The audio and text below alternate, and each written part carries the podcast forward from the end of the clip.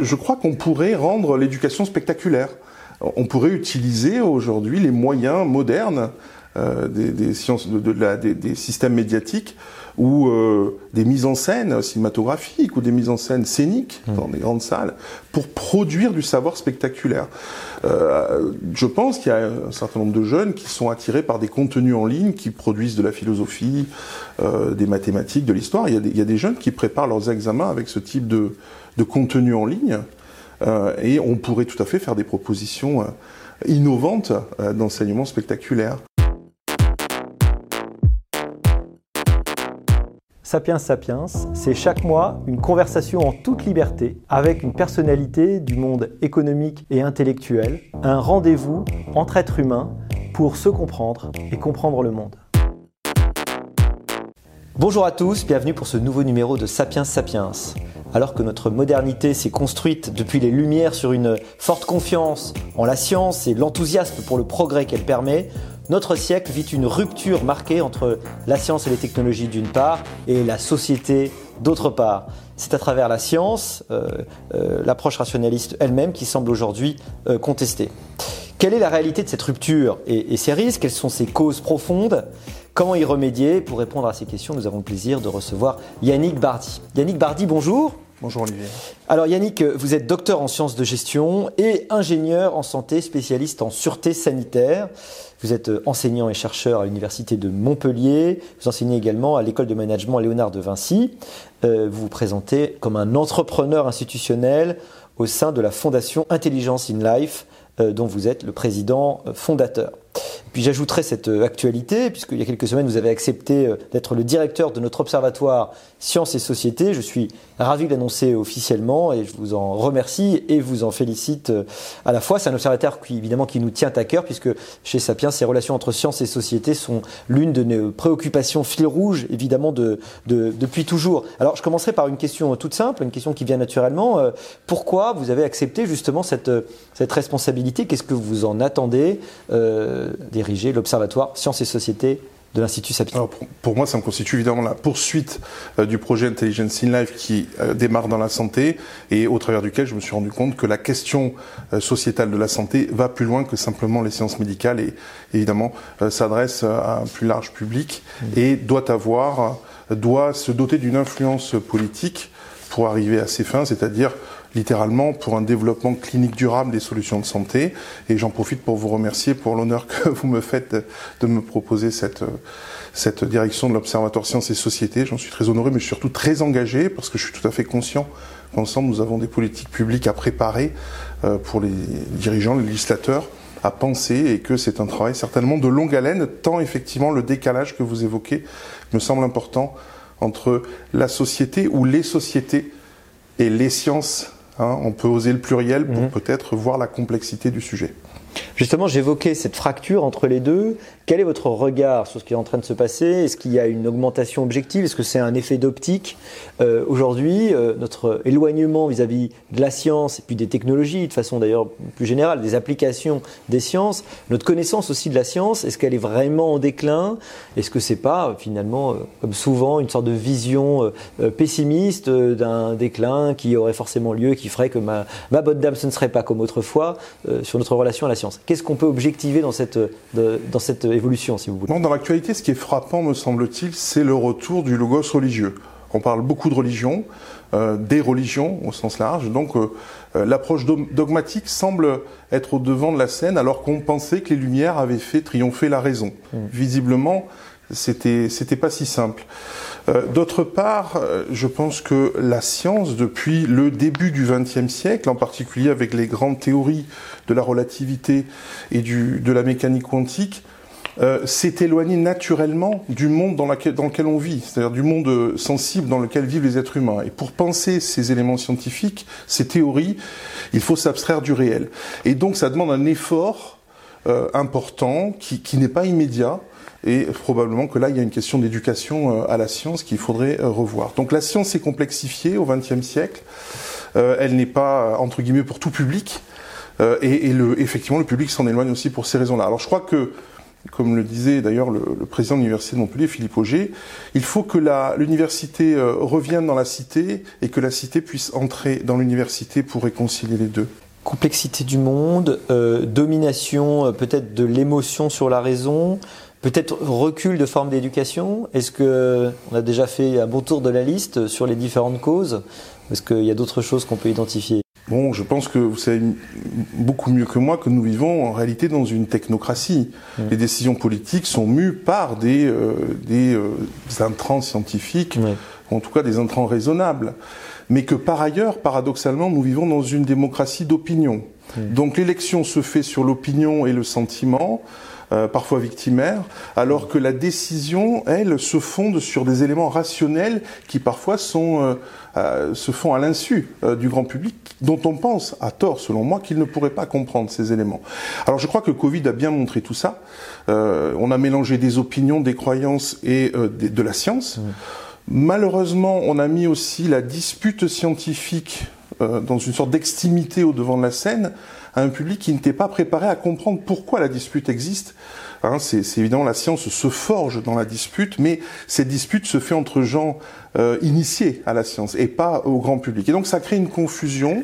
Et en effet, euh, comme vous le dites, je crois qu'il est nécessaire de de rééduquer à la science. Euh, et les tendances montrent que par rapport aux défis climatiques, par rapport aux défis énergétiques, certains jeunes se réintéressent à la science pour trouver des solutions. L'une des choses troublantes euh, dans les discours euh, auxquels on assiste souvent, c'est que c'est moins une méconnaissance de la science parfois qu'une remise en cause de la science en tant que telle, euh, de la validité épistémologique des connaissances scientifiques par opposition à d'autres connaissances qui seraient d'ailleurs plutôt peut-être le, sensible, l'impression immédiate, l'expérience personnelle, le point de vue individuel et que la science finalement serait produite par des gens qui auraient intérêt à nous dissimuler des choses et que la science serait partie prenante euh, d'un lobby euh, étatique par exemple. Dénonciation d'une soumission de la science euh, évidemment à des, intérêts cachés, Bien sûr. inavouables. Ce que, ce que Michel Foucault appelait l'épistémie, c'est-à-dire ce lien intime entre un moment historique un moment politique et un moment scientifique. Donc le logos, le discours sur la science ou la véridiction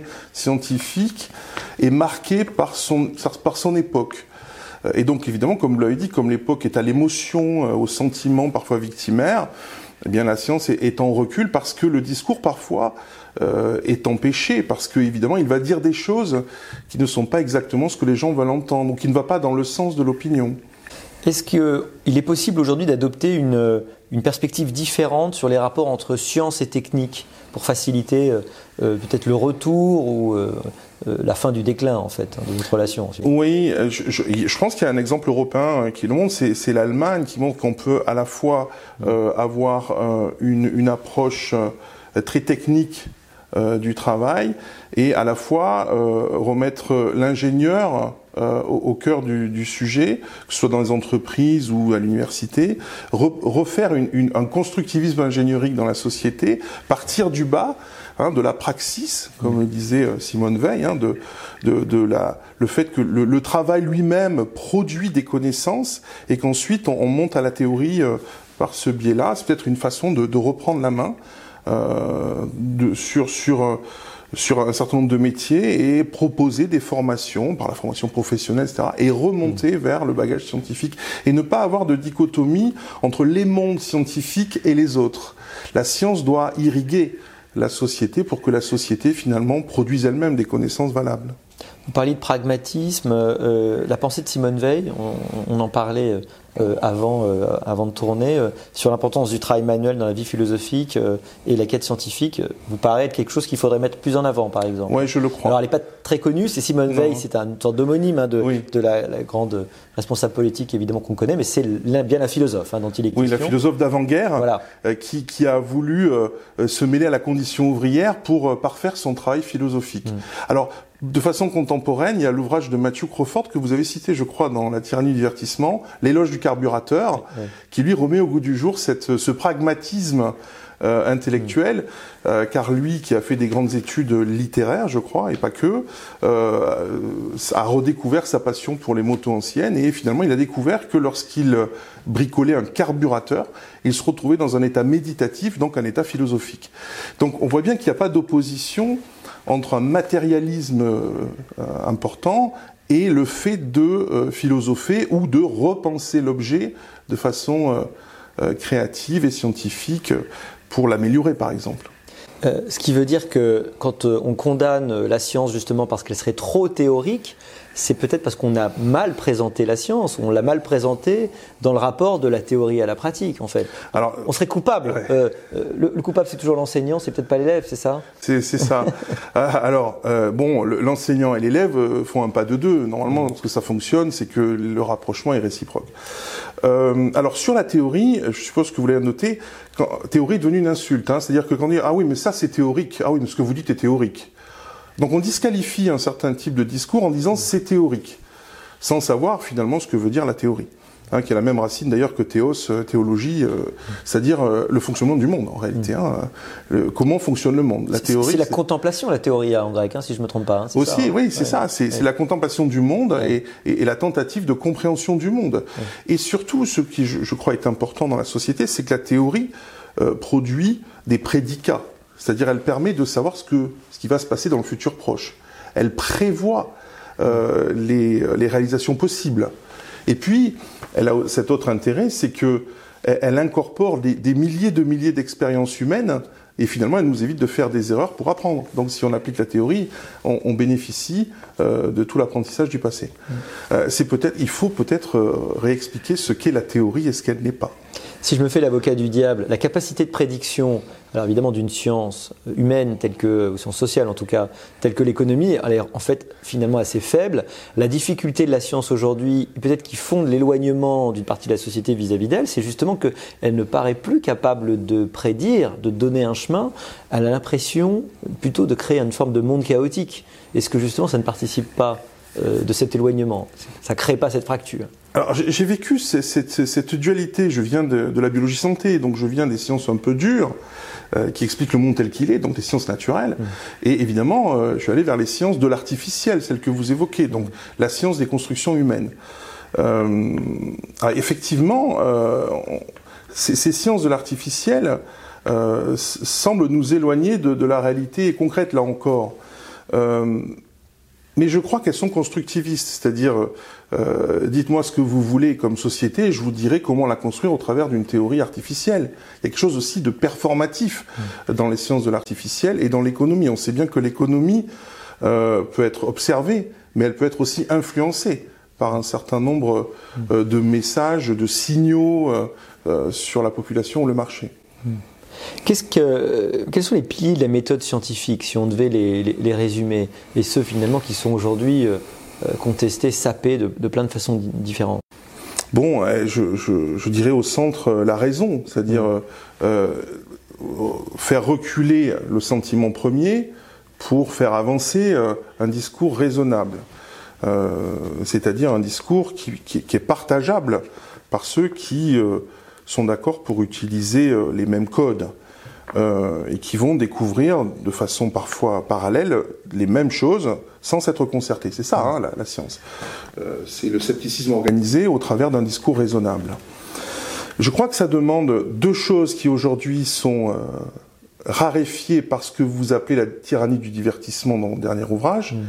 C'est l'austérité et la rigueur, mmh. c'est-à-dire un comportement quasi monacal qui aujourd'hui est pratiquement impossible. Si on sort dans la rue, on ne pourra pas méditer très facilement euh, dans un Paris bouillonnant ou euh, euh, dans un déferlement médiatique.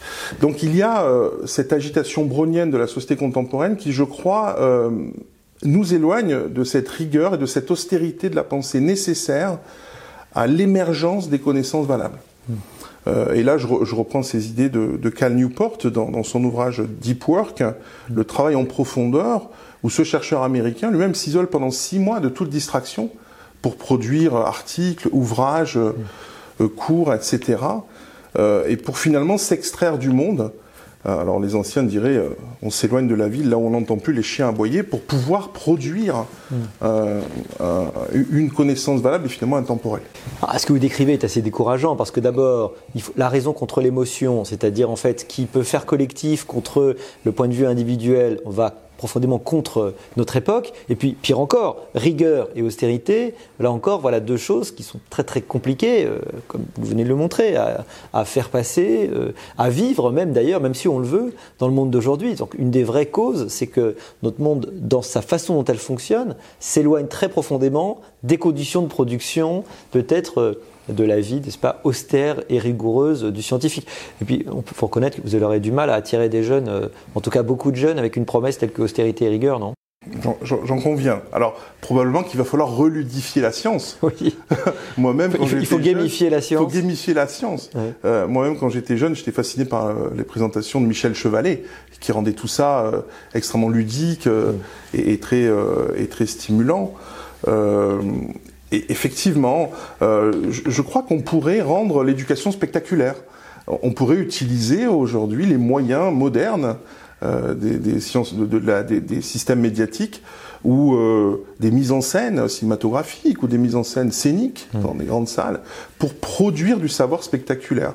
Euh, je pense qu'il y a un certain nombre de jeunes qui sont attirés par des contenus en ligne qui produisent de la philosophie, euh, des mathématiques, de l'histoire. Il, il, y a des jeunes qui préparent leurs examens avec ce type de, de contenu en ligne.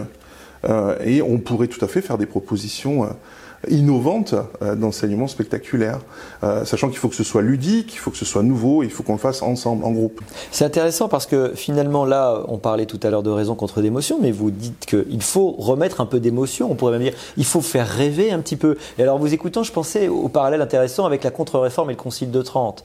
L'idée que pour contester un calvinisme et un luthéranisme extrêmement rigoureux et d'ailleurs assez austère, le grand choix stratégique, peut-être assez génial en fait, de l'Église catholique à l'époque, ça a été de miser justement sur les stucs, le marbre, euh, les, en mettre, en mettre plein les yeux et les oreilles, parce que finalement c'était ce côté spectaculaire qui pouvait marcher beaucoup mieux que la raison. Alors je distinguerais l'émotion et l'essence. Et en cela, je m'appuierai sur l'ouvrage d'Helvétius, euh, L'oublié des Lumières, hein, de l'esprit. Donc un ouvrage sensualiste qui parle de l'esprit. Donc l'émotion, euh, c'est certains artefacts construits de façon tripale euh, par euh, un spectacle ou euh, une information. Les sens, le, les sens sont la connexion que nous avons avec le monde. Mm. Donc en revanche, on peut tout à fait utiliser les sens à bon escient pour produire des connaissances et pour interroger nos sens sur ce qu'ils perçoivent du monde et comment on peut réinterpréter ces messages en considérant qu'effectivement nos sens sont imparfaits, par exemple. Hmm. Et, et par, delà l'imperfection des sens et leur complémentarité, on peut produire de nouveaux savoirs. Donc, je n'oppose pas complètement le sensualisme et la production d'un savoir. Hmm. En revanche, euh, l'émotion médiatique quotidienne, hebdomadaire que nous vivons n'est pas propice à l'émergence d'un savoir référencé. Ça, hmm. c'est évident. On a parlé des médias, on a parlé de l'éducation. Euh, qu'est-ce qu'on peut dire du monde politique dans sa responsabilité euh, avec la relation euh, délicate entre science et société je, voudrais parler de, dans ce contexte-là de, progrès et d'innovation, en mhm. reprenant ce que Étienne Klein a très bien expliqué récemment, la différence qu'il y a entre progrès et innovation. Donc euh, les, les, les, politiques publiques, y compris européennes, hein, au travers mhm. des projets Horizon, encouragent l'innovation. Ouais. Alors l'innovation, euh, elle se produit de façon incrémentale, parfois hasardeuse, itérative, euh, un peu à la manière de la méthode agile.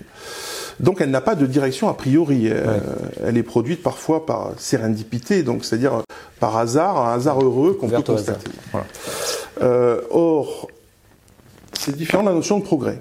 La notion de progrès, c'est une décision politique qu'on a pu observer pendant les Trente Glorieuses avec euh, un, État qui était un État dirigé par des ingénieurs mmh. et qui ont décidé des grands programmes d'équipement français mmh. d'après-guerre, euh, le nucléaire, le spatial, euh, le ferroviaire, bref, tout ce qu'on connaît, tout, sur, sur quoi on vit aujourd'hui encore, qui étaient des véritables programmes de progrès de type colbertiste avec une orientation très précise, des objectifs temporels, une planification. On parlait d'ailleurs du plan. Et donc la science s'inscrivait dans, une matrice qui était orientée.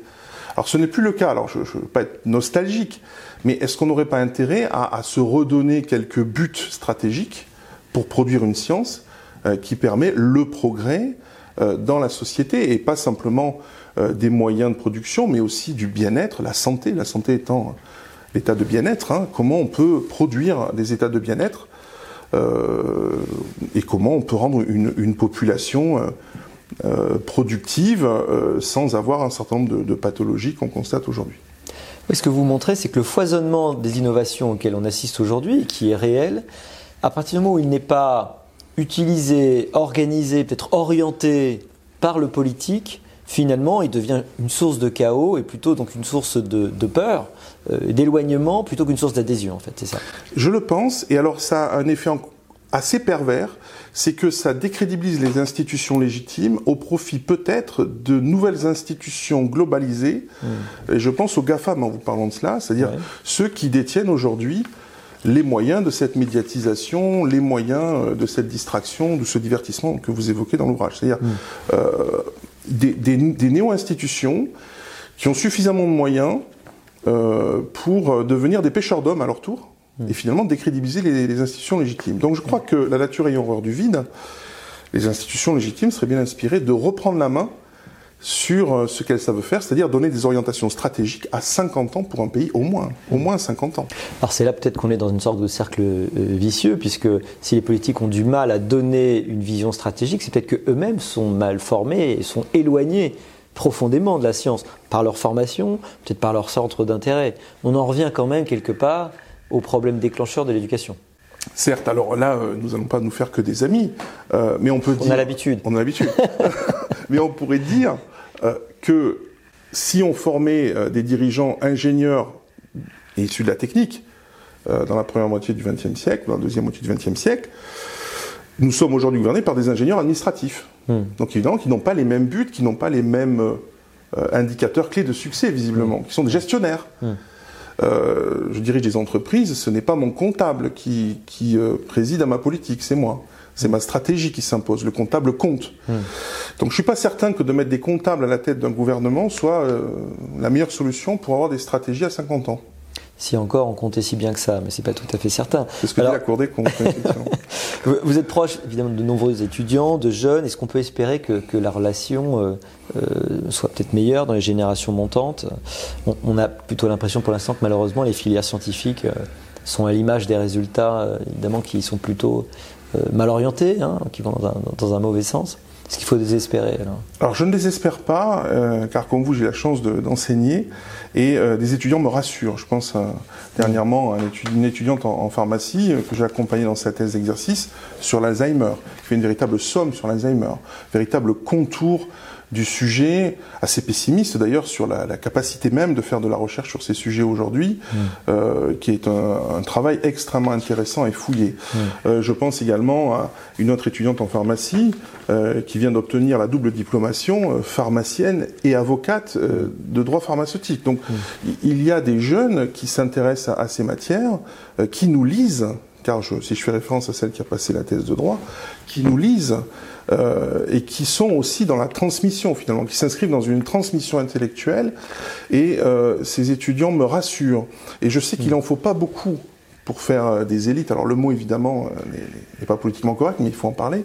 je crois qu'il ne faut pas beaucoup d'élites pour relancer un pays, mais il en faut des, volontaristes. Hmm. Et donc je crois qu'il y en a. Je suis, je, je suis d'un naturel optimiste et certains étudiants alimentent mon optimisme.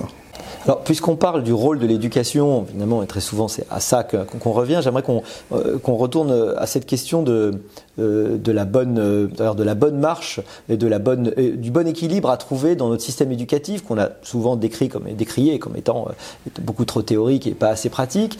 Est-ce qu'on arrive aujourd'hui, bien sûr j'ai une idée de la réponse, mais à articuler le pied dans la pratique et le pied dans la théorie, y compris peut-être pour les enseignants. Hein. Vous disiez euh, faire porter, aller, l'université aille vers la société, que la société euh, aille vers, euh, vers l'université.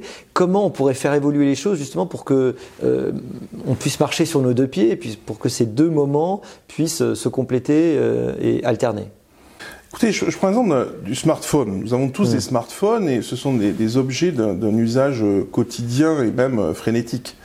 Euh, ce sont des objets d'une complexité abyssale, hein, qui contiennent des, hmm. des, environnements électroniques, euh, qui intègrent même la relativité générale. C'est-à-dire que le GPS qui est dans notre téléphone euh, ne pourrait pas fonctionner sans la relativité générale. Hmm. Donc nous avons dans les mains un objet qui compile la science des 500 dernières années. Hmm. On n'y comprend rien. Et pourtant, on utilise ça tous les jours.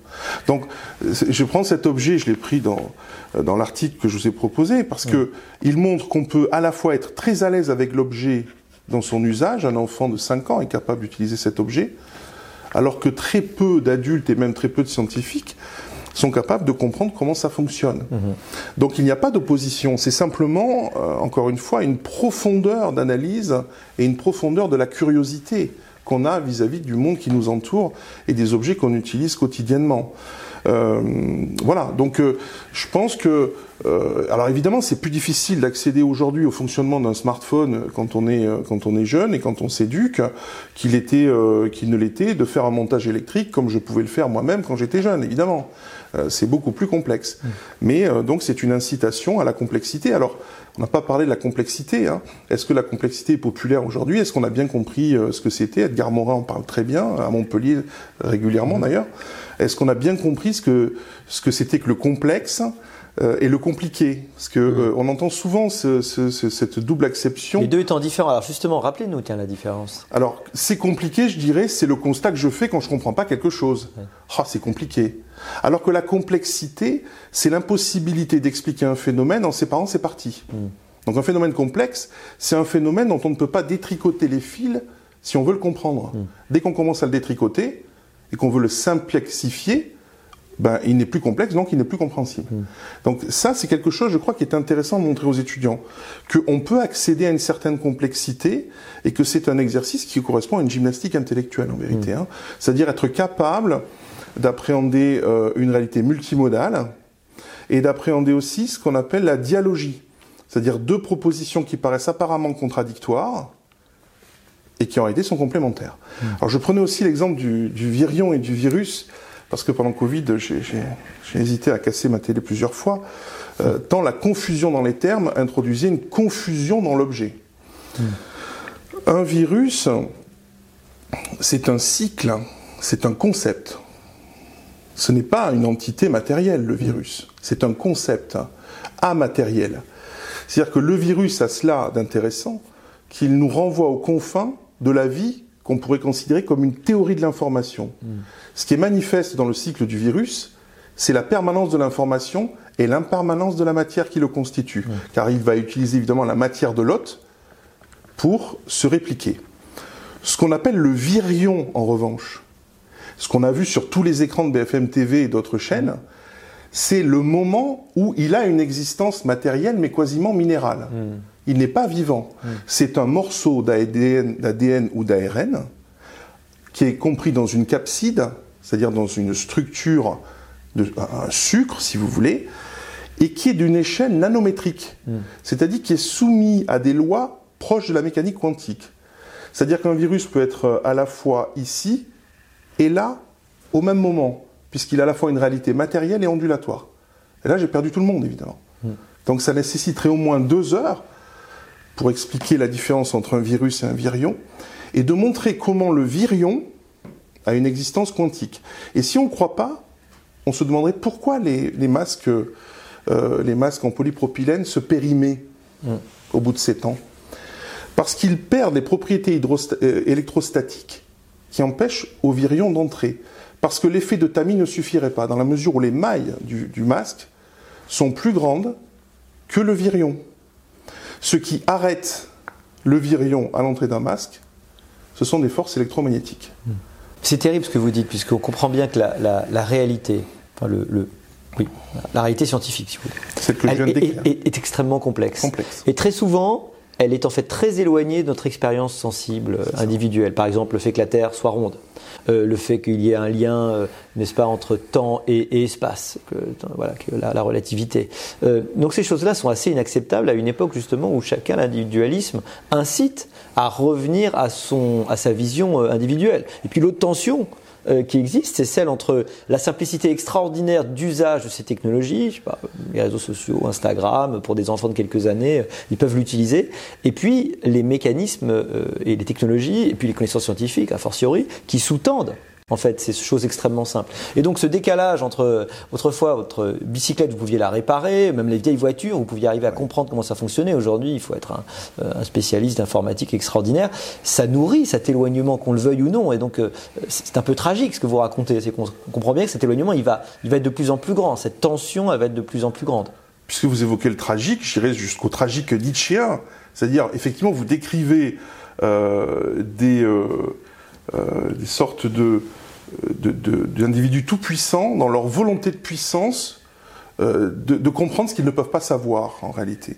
Alors que, effectivement, la science nous propose un voyage, comme vous l'avez dit, la science d'aujourd'hui permet de faire un voyage immobile. C'est-à-dire, essayer simplement de comprendre euh, ce que c'est qu'un virus ou un virion, ou ce que serait la relativité, ou euh, ce que serait le fonctionnement euh, d'un réseau en, paquet sur Internet, par exemple, hein, un protocole TCP/IP qu'on utilise tous les jours. D'essayer de comprendre ces réalités est en soi-même un voyage. Je prends le, terme de voyageur immobile cher à Fernando Pessoa. C'est on, on peut voyager intellectuellement dans des réalités qui sont très éloignées de la nôtre. C'est un voyage qui coûte pas cher. C'est un voyage qu'on peut faire assis et qu'on peut faire toute sa vie, parce qu'évidemment, plus on voyage dans ces réalités, plus on a envie de le faire. Et euh, avec un ami pharmacien, euh, on partage cette, euh, ces, ces, réflexions alors sur, des, sur une science qui n'est pas la nôtre, qui est l'astrophysique, parce qu'elle nous fait, elle nous permet de voyager très très loin de ce qu'on croit savoir. Hmm. vous voyez, c'est des réalités qui, qui échappent à l'entendement. Et finalement, quand on est scientifique, c'est cela qu'on recherche. C'est cette griserie du voyage vers l'inconnu ou, ou, vers l'impensable. Éloignement du soi, modestie, austérité, rigueur, acceptation des contradictions euh, contre le principe justement de non-contradiction.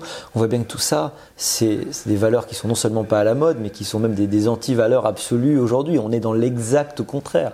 Tout ce que vous décrivez, bah, ça montre vraiment l'ampleur euh, de la tâche pour arriver à réconcilier sans ces sociétés. Ça, c'est déprimant. Je me demande si j'ai hein. bien fait d'accepter la mission, parce qu'effectivement, ça, ça, j'avais sous-estimé l'œuvre. C'est-à-dire qu'il faudrait retrouver les vertus cardinales, en fait. Hein parce que ce que vous évoquez comme des gros mots d'aujourd'hui. Justice, prudence, tempérance. Tempérance. Euh, j'en oublie une. Euh, humilité, euh, je crois. c'est ça, oui. Qui est, à, qui, est à, la fois une justice et une fidélité. Comme le disait Comte Sponville dans son traité. C'est-à-dire, à la fois, je suis fidèle à moi-même et je dois être juste avec moi-même. Donc, c'est une double vertu, l'humilité. Et puis, c'est aussi cet ancrage, humus, hein, avec la réalité concrète. Donc effectivement, aujourd'hui, euh, ces mots sont devenus des gros mots, hein, alors qu'il y a 2500 ans, on appelait ça des vertus. Donc euh, oui, on a, on, a, on fait un chemin. Euh, moi, j'ai le sentiment, alors en cela, je partage les opinions de Feu Axel Kahn, qui disait dans Raisonnable et Humain que finalement, ces vertus antiques, ou ces pensées antiques ne sont pas démodées, alors que la dernière publication en économie ou en ou en sciences pharmaceutiques sera périmé au bout de 5 ans. Mais tout ce qu'on vient d'évoquer n'est pas mm. péremptible et est certainement le, terreau de notre civilisation, vous ne croyez-vous pas? Absolument, c'est ce qui est fascinant dans la morale, en tout cas l'histoire des mœurs, au sens des mœurs, c'est qu'il y a toujours un balancier entre des vertus qui deviennent euh, finalement des défauts et peut-être des défauts qui deviennent, euh, qui deviennent des vertus. En tout cas, euh, ça me donne l'occasion de poser la dernière question traditionnelle de nos sapiens sapiens, c'est l'histoire d'évocation. C'est comment on en vient à s'intéresser à ces sujets, comment on devient à la fois passionnant pour la science de gestion et puis pour, euh, pour la sûreté sanitaire. Alors, c'est intéressant comme question parce que justement, je l'utilise avec certains de mes étudiants en leur disant je ne pouvais pas choisir mon métier, je, il n'existait pas. Hmm. Et mon métier euh, a été inventé euh, par Claude Hurier en France, hein, c'est la recherche clinique avec la loi Hurier-Cyrus Clair. Et donc, je ne pouvais pas choisir mon métier, il n'existait pas. En revanche, j'avais la passion pour la biologie, je voulais un métier de voyage et je voulais être utile. Là, on fait œuvre d'utilité, je l'espère en tout cas. Il y avait VRP aussi, mais En, instrument biologique peut-être. Donc j'avais ces trois, ces trois tendances, en fait, ces trois polarités, et qui m'ont amené à faire le métier qui, qui a existé plus tard, et Claude Hurier devenant euh, mon préfacier il y a une dizaine d'années euh, sur mon ouvrage sur les essais cliniques. Donc voilà, c'est le message que j'ai envie de délivrer aux jeunes. Euh, ne soyez pas trop téléologique, ne soyez pas trop conséquentialiste, soyez déontologue avec vous-même, euh, croyez en vos valeurs, ayez une éthique, tout simplement, et faites ce que vous devez faire. Faites votre travail d'homme, de sapiens. Yannick Bardi, merci beaucoup. Je vois qu'on a tous beaucoup de pain sur la planche. Merci beaucoup. Merci. Merci beaucoup.